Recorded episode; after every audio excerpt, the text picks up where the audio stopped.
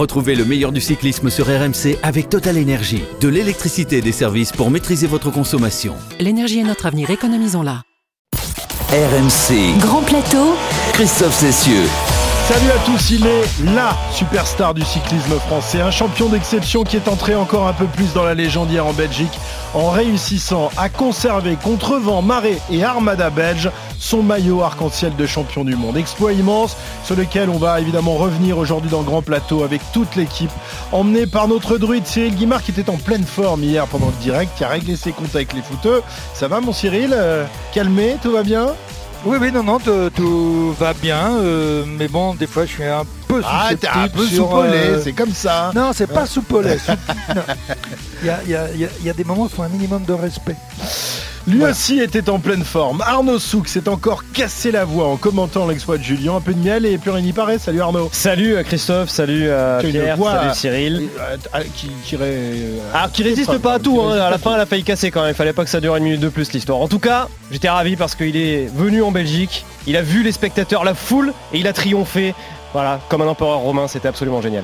Un exploit sur lequel la descendance de Pierre Amiche enthousiasmera sans doute dans quelques années dans de futures rétro-poussettes. Salut Pierrot. Bonjour à tous, attention Christophe, je suis très jeune donc je peux durer longtemps. Si je fais comme Jean-Paul Olivier, je suis encore là dans 60 ans. je pourrais déjà faire des rétro-poussettes sur Alaf. Et si vous avez loupé ce moment de grâce et de frisson, voici tout de suite la séance de rattrapage de Grand Plateau. Elle vous est offerte par la Maison Souk. Il est en danseuse, Julien Alaphilippe. Allez, il va le faire, il va s'emparer dans quelques instants euh, de ce maillot arc-en-ciel pour la deuxième année consécutive dans une foule absolument hallucinante. Il va être proclamé, il va être acclamé, Julien Alaphilippe. C'est un virtuose, c'est un fleuret classé, c'est un funambule, un génie du vélo, un génie du vélo. Et oui, et oui, il fait comme ça le signe avec sa main parce qu'il n'en revient pas. Il se dit mais qu'est-ce que j'ai fait? Qu'est-ce que j'ai fait? Julien Alaphilippe qui harangue la foule, champion du monde pour la deuxième année d'affilée. Julien Alaphilippe qui triomphe, c'est l'empereur, l'empereur du vélo. Julien Alaphilippe, le sourire, oui le sourire, les bras levés. Il applaudit, il applaudit, le poing levé, la même image que l'an passé à Imola. Et forcément une pensée, l'an passé il l'a vu pour son papa décédé quelques jours avant les championnats du monde. Et bien cette fois, il l'a forcément pour son fils Nino qui est né il y a quelques semaines. Bravo Julien Alaphilippe. Ah, il- bravo, il rentre dans un club extrêmement fermé. Van Steenbergen, Van Looy, Bugno, Bettini et Sagan l'avaient fait avant lui. Garder sa tunique de champion du monde. Et bien Julien Alaphilippe pour la centième édition comme un symbole et le sixième coureur à réussir cet exploit. C'est monstrueux, c'est monstrueux, on ne va pas s'en remettre. Julien Alaphilippe, champion du monde. Ah, je, ah, je- je suis aussi fatigué que je- si j'avais fait le sprint, là, Arnaud. Je dois Ah, faut- concéder une petite erreur, c'est pas le sixième, c'est le septième, septième. ouais, j'avais oublié de remonter le- tout au bout du palmarès en 1927 et 1928. Voilà. Voilà, mais bon, c'est un, sprint long, hein. il, faut, il faut tenir le choc quand même, là, quand même, pendant combien, là Bah, c'est quoi C'est une 30, une flamme rouge, hein, Cyril Ouais. Guimard, une flamme rouge de champion du monde, c'est à peu près ça. hein. Euh, une 30 un peu plus, puisqu'il a fini complètement relevé avec les bras en l'air, donc c'est un peu plus, oui. Mais je dois dire que là, je viens de réécouter effectivement euh, le direct d'hier. Euh, J'ai mal aux oreilles. hein. Non, non, il, il casse les oreilles, mais il réchauffe le cœur avec euh, ce, ce genre de, de commentaires. Non, non, il- il a, il a été très bon l'an dernier, il était aussi très bon. C'est-à-dire qu'en fait, c'est notre Julien à la Philippe, lui. Bah voilà, voilà, c'est notre empereur à nous. C'est notre empereur à nous, Arnaud Souk. Euh, Cyril, est-ce que tu as pris ton pied? Alors toi, évidemment, tu étais en retrait, tu regardais ça, tu écoutais, tu buvais les paroles euh, d'Arnaud. Est-ce que tu as pris ton pied autant que, que l'année dernière? Est-ce que la deuxième fois, c'est aussi beau que la, la première?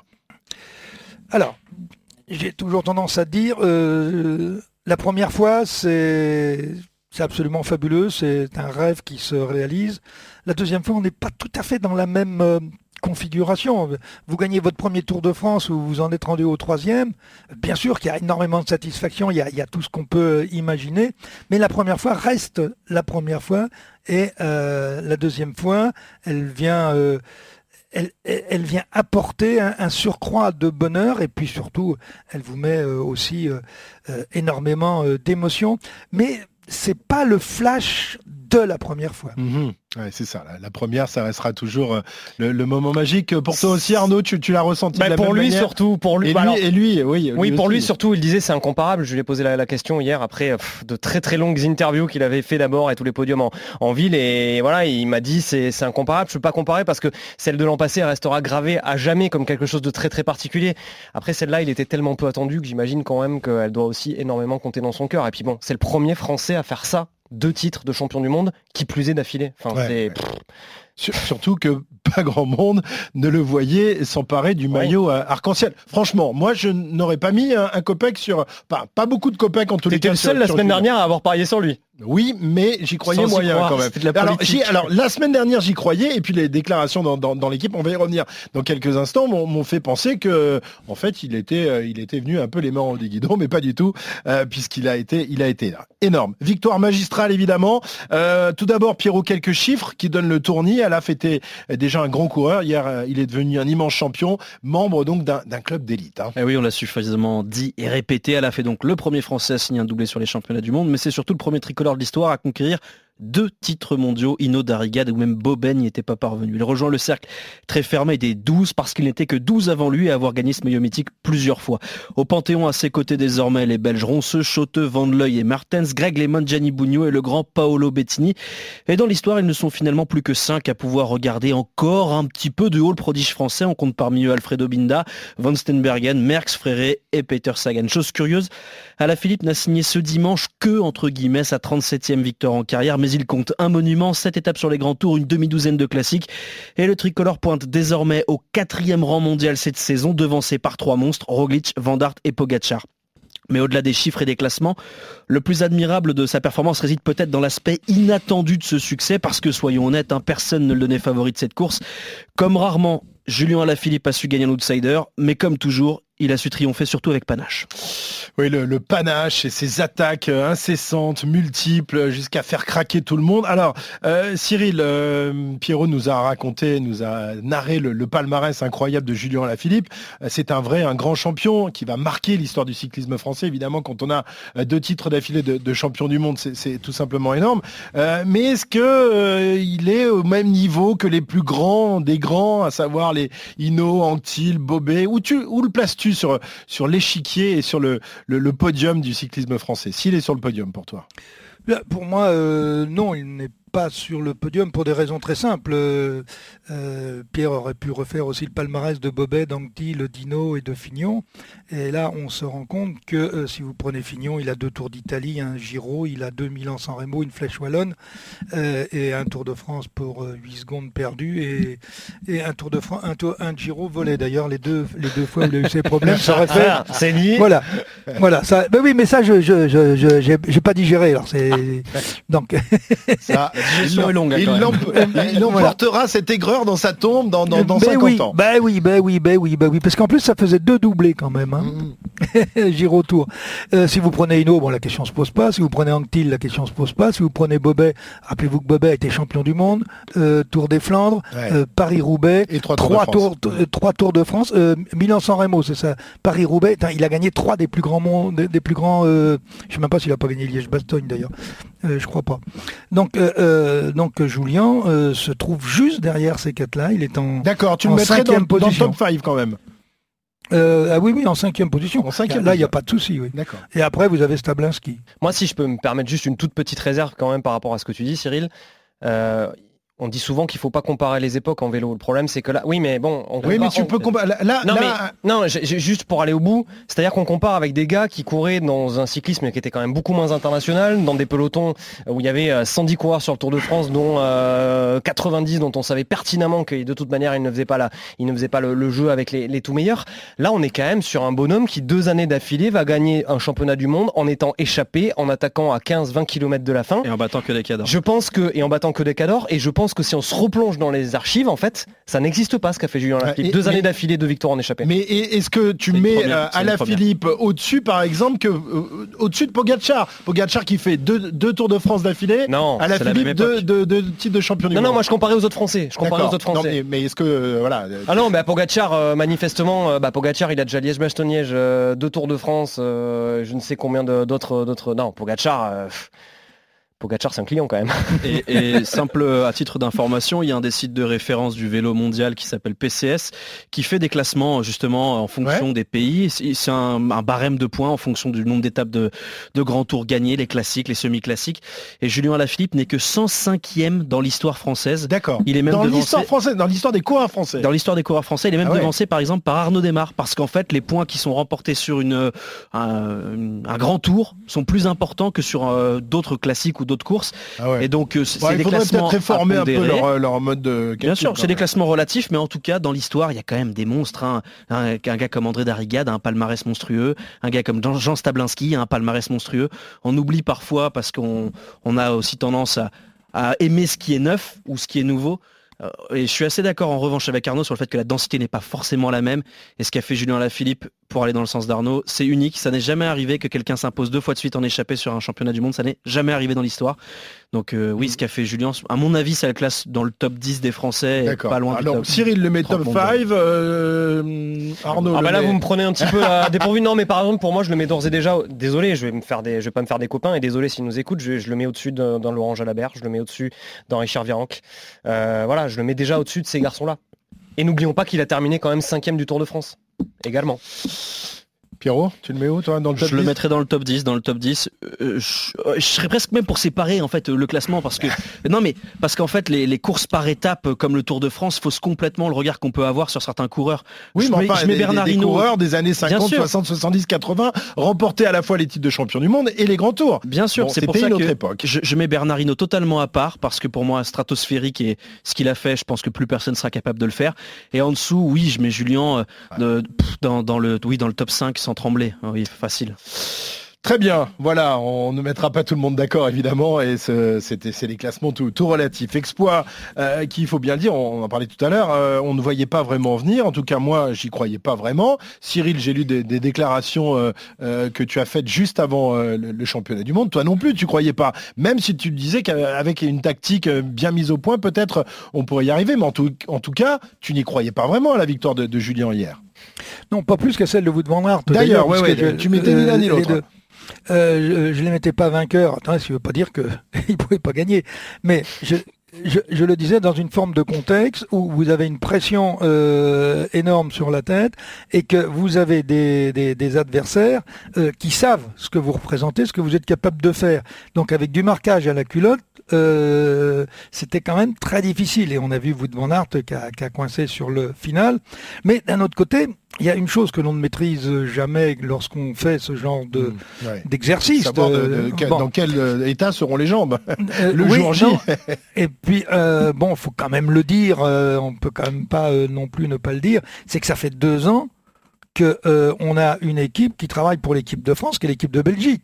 L'an Ouais, dernier, C'est ce qu'a dit Oui. Patrick Lefebvre. Lefebvre a dit Je remercie les Belges, ils ont parfaitement travaillé pour Mais- la mais bien sûr, bah, attends, si vous connaissez un peu le vélo et que vous regardez les choses, euh, bah, je suis désolé. Ce qu'ils font l'an dernier, euh, vous- rappelez-vous, les Français, ils sortent, euh, bon, ils, ils mettent le premier coup de Kalachnikov, euh, ça explose de partout, et après les Belges, ils emmènent Julien dans la dernière.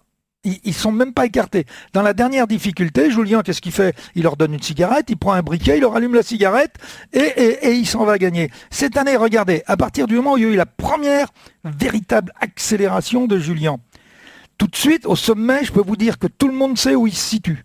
Hmm. Tout le monde sait ce qu'il a dans les jambes. Bah, le peloton est en miettes à ce moment-là, hein, Cyril. Oui, mais les, les- les- les- les- même s'il y a des coureurs que tu vois pas, ils ont compris qu'ils avaient pas. Il y en avait qu'un qui, avait, qui avait le jump pour y aller. Bon, euh, c'est l'italien.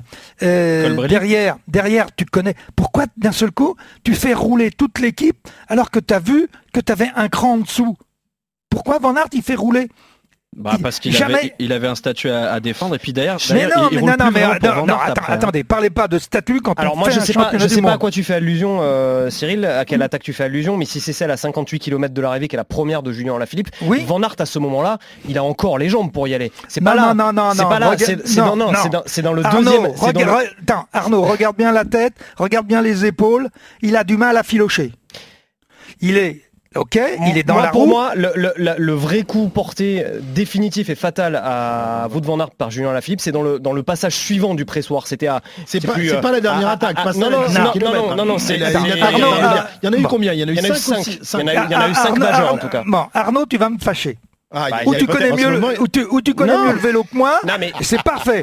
Pourquoi Van Aert il pète dans la bosse d'après? Parce qu'il a été à la rupture dans la bosse d'avant. Alors, S'il n'est pas dans la rupture à la bosse d'avant, il n'y est pas dans la bosse d'après. Et voilà. Voilà, c'est tout. Et, et quand tu le vois alors dans la tu roue, m'expliqueras, tu m'expliques. Non, parce qu'il y a quand même un truc qu'il faut regarder qui- dans cette anté- antépénultième difficulté de la journée, c'est qu'en l'occurrence, euh, Van Aert il se retrouve piégé. Pourquoi? Parce que euh, Alaphilippe fait rouler Madouas pour étirer le groupe juste avant cette difficulté, ce, pré- ce, ce fameux pressoir là où euh, il y a un virage à angle droit. Van Aert se retrouve en queue de groupe, il, il est piégé bêtement, tactiquement, et il se retrouve à, à commencer cette, cette, cette côte quasiment à l'arrêt. Derrière, il va rouler tout seul pendant, je sais plus, 800, 900, euh, 1200 mètres pour tenter de rentrer sur Alaphilippe, sauf que il a déjà pris 10 secondes d'avance. Et à ceux qui disaient oui, mais les côtes n'étaient pas assez dures, machin, euh, dans, dans, cette, euh, dans, dans, dans, dans ces championnats du monde à Louvain, je suis désolé, mais dans cette côte du pressoir, une grosse accélération telle que l'a faite Julien Alaphilippe, ça mettait 10 secondes. Et c'est précisément ce que s'est pris Van Aert. Et derrière, bah, il- voilà, il n'a pas pu rentrer parce qu'en Bah, plus, il n'a pas été aidé par les Attends, autres. Ar- Arnaud, c'est parfait. Euh, prends la direction de l'équipe de France, t'es parfait. Mais non, mais Cyril, on a, Bon, droit- on a on, va, on va, on va pas rentrer. Là, c'est une discussion d'experts. On a plein de choses encore à, à se dire. Vous pourrez vous expliquer tous les deux en tête à tête. On vous mettra sur un ring, on vous mettra des gants de boxe et on verra quel est le plus costaud des, des deux. Moi, je sais pas sur lequel je, je vais parier. S'il y avait Amish encore, euh, je, je saurais sur qui parier, mais là, je ne sais pas. Alors, euh, je le disais, on n'y croyait pas vraiment. Il faut dire que Julien avait un peu refroidi nos ardeurs par ses déclarations euh, la semaine dernière, où il avait notamment confié qu'il se sentait presque soulagé de rendre ce maillot euh, arc-en-ciel. Alors a-t-il bluffé ou tout simplement préparé son coup à merveille? On en débat tout de suite dans Partie de Manivelle. RMC, La partie de Manivelle. On sait que les sportifs en général et les cyclistes en particulier sont souvent des, des fiefs menteurs. Julien, selon vous, vous a-t-il euh, a-t-il trompé euh, tout son monde en euh, tout son monde en déclarant la semaine dernière qu'il était soulagé euh, ou alors ou alors ou alors y croyait-il vraiment? Qu'est-ce que vous en pensez? Les deux. Les deux. Moi, je pense qu'il était honnête.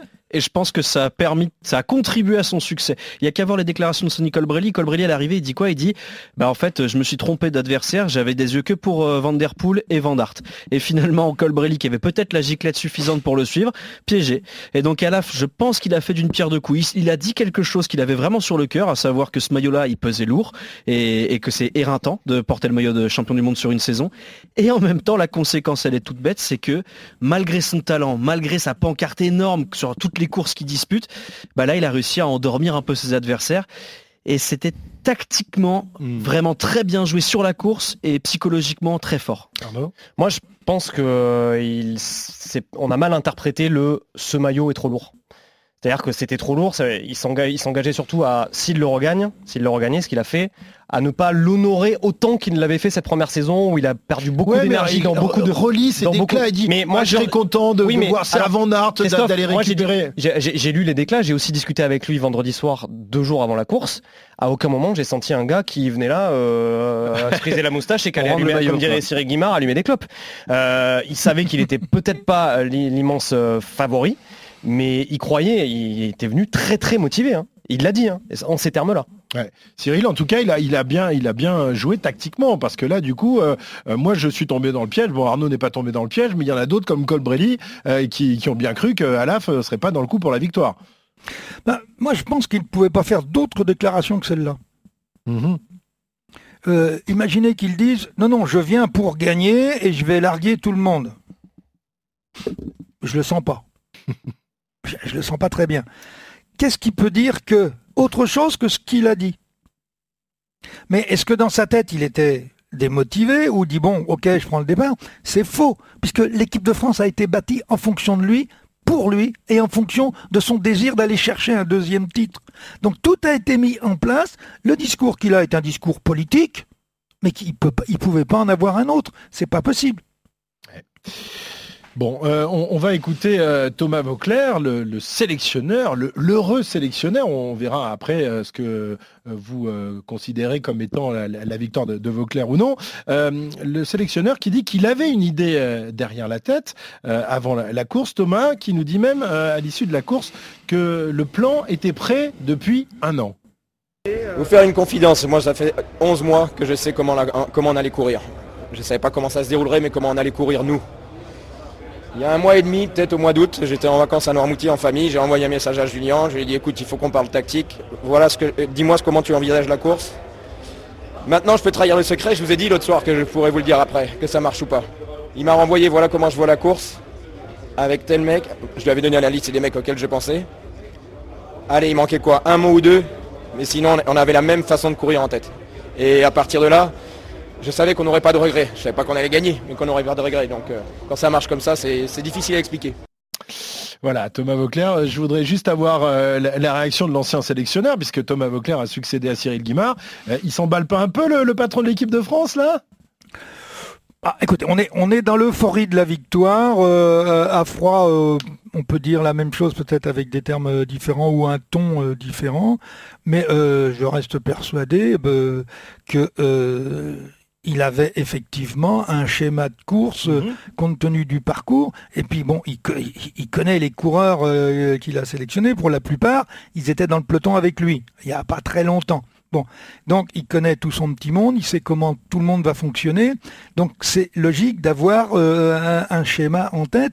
Lorsque j'étais directeur sportif ou la tech de l'équipe de France, je ne mettais pas en place quelque chose la veille au soir à 21h mais un an à l'avance quand même, comme ça, non euh, mais bien sûr, quand, vous êtes dans ce métier-là, quand vous êtes dans ce métier-là, vous êtes toujours connecté, vous êtes toujours branché. demandez par exemple à Didier Deschamps euh, s'il ne pense pas au, euh, à la prochaine Coupe du Monde ou la prochaine Coupe d'Europe et qu'il n'a pas déjà des, des, schémas en tête qui vont se réaliser ou pas, qui vont évoluer en fonction du temps, mais ce sont des métiers où vous mhm. êtes perpétuellement en réflexion. Pourquoi? Parce que vous n'avez aucune certitude, vous ne détenez pas la vérité, et le doute est un facteur de réussite. Non, j'allais dire, on rappelle quand même les succès de Cyril Guimard en tant que sélectionneur, et notamment cette médaille d'argent à Innsbruck il y a trois ans. Donc voilà, il ne faut pas non plus s'appeler que Thomas Beauclerc. Et Cyril a misé, misé ce jour-là sur une victoire de Julien Alaphilippe. Malheureusement, les jambes de Julien euh, en 202018 n'étaient peut-être peut-être Thibaut Pinot était-il le plus fort ce ah jour-là, non? Ouais. Cyril ah ben euh, voilà une bonne question. Ça peut... Je vous remercie de m'avoir posé. Il faudrait faire une émission entière sur euh, Innsbruck. Voilà, il fera faire un podcast euh, uniquement sur les championnats du monde. Il y en aurait des choses à dire. Où on fait neuf, non, on fait trois, trois dans les neuf premiers quand même. sur un parcours très particulier aussi. Vous comprenez les, Il faut pas comparer les choses, les circuits. Le circuit de l'an dernier, c'était pas celui de de cette année, donc la course s'est déroulée de façon différente. Et puis à Innsbruck, c'était un chantier pas possible avec cette dernière rampe à, quelques kilomètres euh, de l'arrivée avec des pourcentages énormes. Hmm. Euh, on peut pas, on peut pas comparer les choses. Euh, alors on aura, on aura l'occasion d'y revenir puisque vous savez que Grand Plateau va, va continuer même lorsque la, saison sera, sera arrêtée. On reviendra comme ça sur, sur des courses mythiques où il s'est passé des choses incroyables. En tous les cas, nous aujourd'hui on s'intéresse évidemment au deuxième titre de champion du monde de Julien, bah, conclu à l'issue d'une fabuleuse échappée. Bah, notre échappée du, du, du jour, du coup, bah, c'est encore et toujours Julien Alaphilippe. RMC, l'échappée. Voilà, une échappée de 17 km, c'est pas banal, même si on a assisté cette saison à d'autres échappées fabuleuses couronnées de succès. Je trouve ça toujours incroyable quand même dans, le final d'une telle course qu'un coureur parvienne à fausser compagnie, à s'échapper, à creuser l'écart. C'est dingue, alors qu'il a quand même, même s'il n'était pas le favori, il avait quand même une énorme pancarte dans le dos, Julien. Il y, a quand même, moi je trouve la, magie de, et peut-être que Cyril me contredira, mais je pense pas, euh, la magie de ces courses sans oreillettes. Euh, ça change quand même beaucoup beaucoup de choses, je, pense, dans, dans voilà, dans, toute la course, dans toute la tactique, dans toute la façon de, courir. Et, c'est aussi pour ça qu'on a pu assister à, ce qu'on a vu hier, je pense, Cyril. Hmm.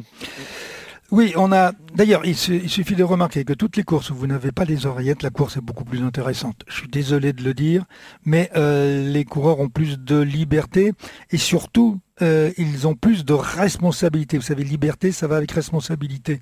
Et quand vous avez plus de responsabilité, vous prenez aussi des initiatives en fonction de ce que vous allez euh, ressentir.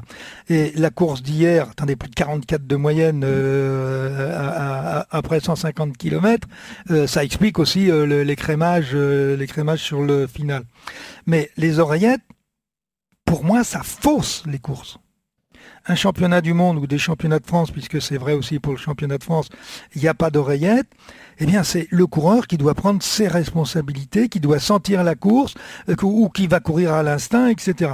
Êtes-vous certain que s'il y avait eu des, oreillettes, puisqu'il y a une autre réflexion qu'on a entendue euh, concernant euh, Thomas Vauclair, qui a dit, bon, bon vous n'avez pas respecté le plan, mais on a gagné. Bon, ça veut dire quoi? Ça veut dire que si à un moment, avec les oreillettes, euh, Thomas avait dit non, on reste sur le plan, ce qu'on avait prévu, est-ce qu'on aurait gagné? Je n'en sais rien. Et il faut laisser... ce qui est sûr, Cyril, c'est qu'en tout cas avec les oreillettes, je pense que les Belges n'auraient pas couru pareil. Parce que faut quand même se rappeler dans la course qu'ils ont un homme devant, Remco Evenpool, qui est considéré comme l'un des favoris avant le départ, à un, un, ton en dessous de vous devant Nart, d'accord, mais ils font une bêtise quand même sans nom, c'est de rouler sur un coureur qui est susceptible de gagner les championnats du monde. Et derrière Remco, il se met à la bah planche. Oui, bah oui, et bah derrière. Remco, il se met à la planche comme un âne pour euh, essayer d'emmener un train qui finalement fera triompher Julien Alaphilippe. Donc oui, on est tous d'accord pour dire que les oreillettes, c'est pas bien, surtout quand c'est Julien qui gagne à la fin. Alors 17 km en, en solitaire avec euh, toute une troupe lancée à ses trousses, c'est long, mais Julien, euh, vous allez l'entendre, a, a su trouver des sources de motivation pour appuyer encore un peu plus sur les pédales.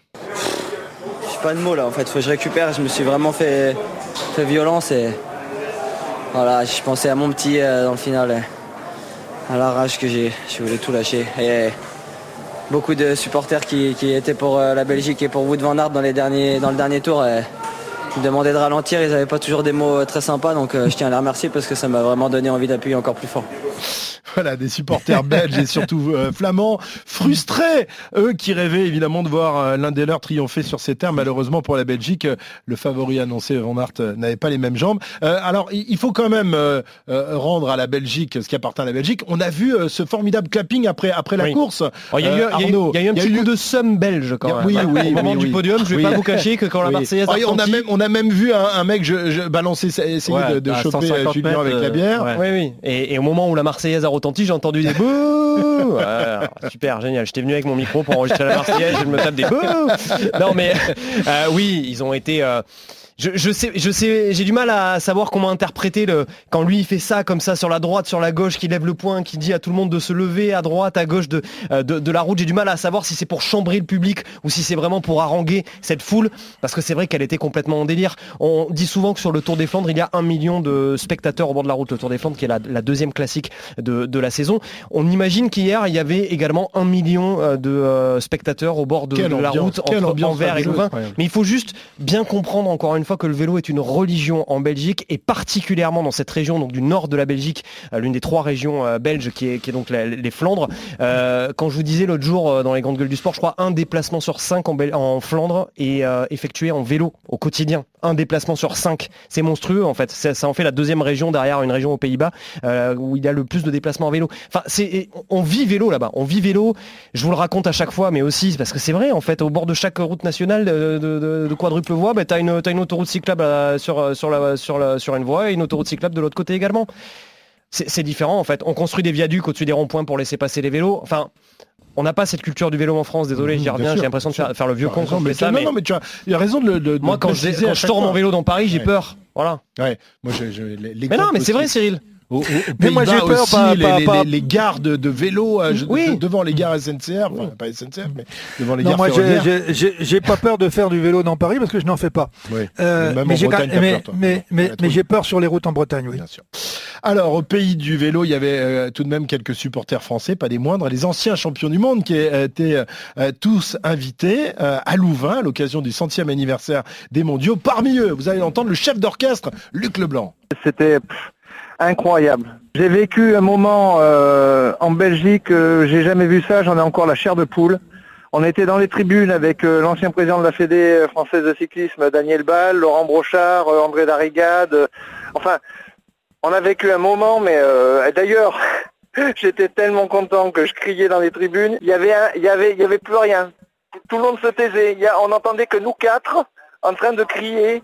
On était mais vraiment heureux. Et puis il y a un Belge qui s'est retourné et qui m'a fait voir, et c'était le partenaire de De.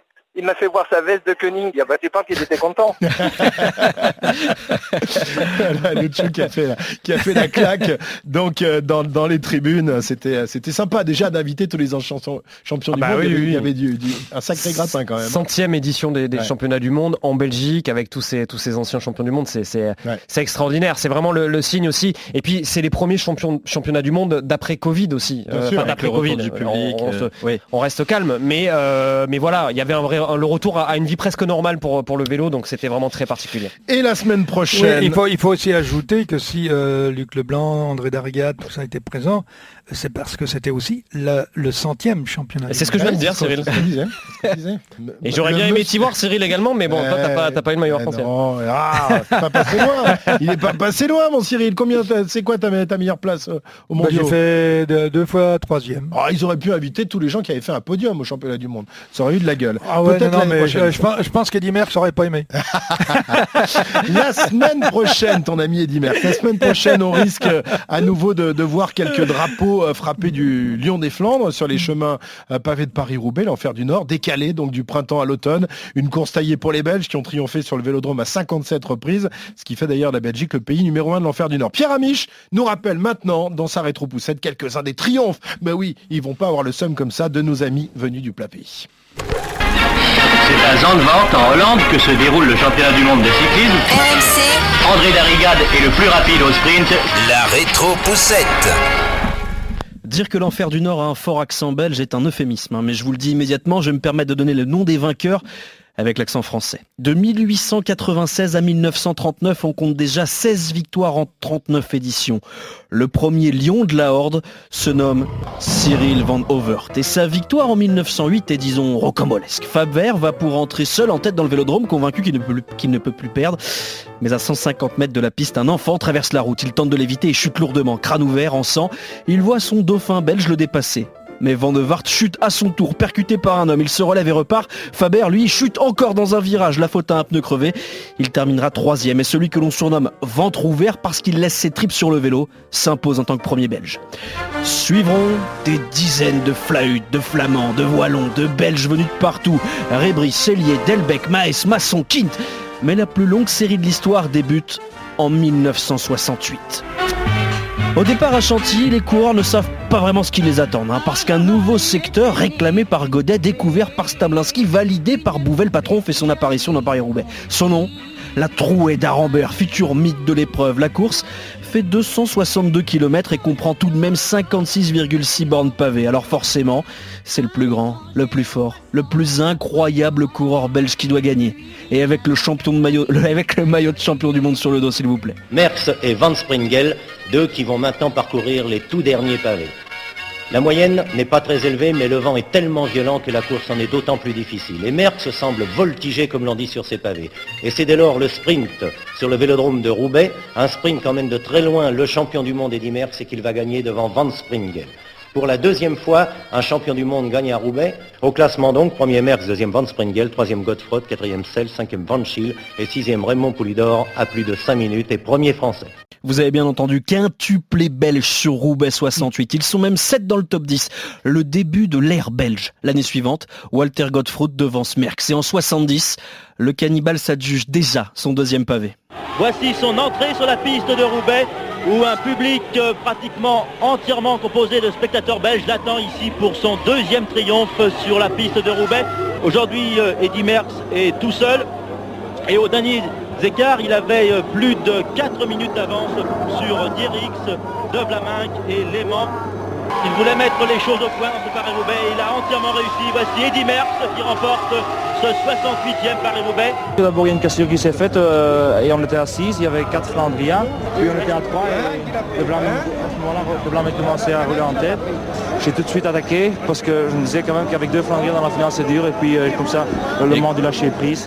Et comme ça aussi, il signera son deuxième succès sur trois. En 71, c'est une surprise, Roger Rosier qui permet de poursuivre la série, mais c'est 72 qui fait comprendre à tous que les autres pays ne sont pas prêts de gagner. Sous la pluie, le vent, dans le froid, c'est la révélation d'un phénomène de Roubaix. Il s'appelle Roger de Vlamin, qui est dans cette édition, il va littéralement écraser la course. Piégé dans un premier temps, il revient à la pédale sur Santi et Von Maldergem, puis dépose tout le monde et termine seul dans le vélodrome. Après, avec près de deux minutes d'avance sur son dauphin, belge, évidemment. Là encore, ils sont 7 dans le top 10 et seul Poupou sauve l'honneur tricolore. La série, elle, va durer 10 ans. Et le chiffre le plus fou, pour prendre conscience de cette domination sans partage du plat pays, est simple. Sur les 30 coureurs qui décrochent le podium à Roubaix en 10 ans, seuls 4 ne sont pas belges. Seulement en 78 s'ouvre la période de la honte pour le cyclisme belge. De supporters, maar ook van het sportieve publiek van Francesco Moser hier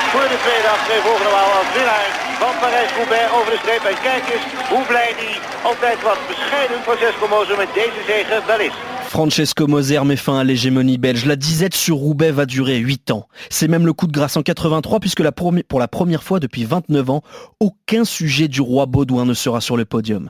Reste malgré tout qu'avec 157 podiums en 117 éditions et avec 57 victoires dont celle de Van Lloyd, Bonnen, Museu, de Vlaminck.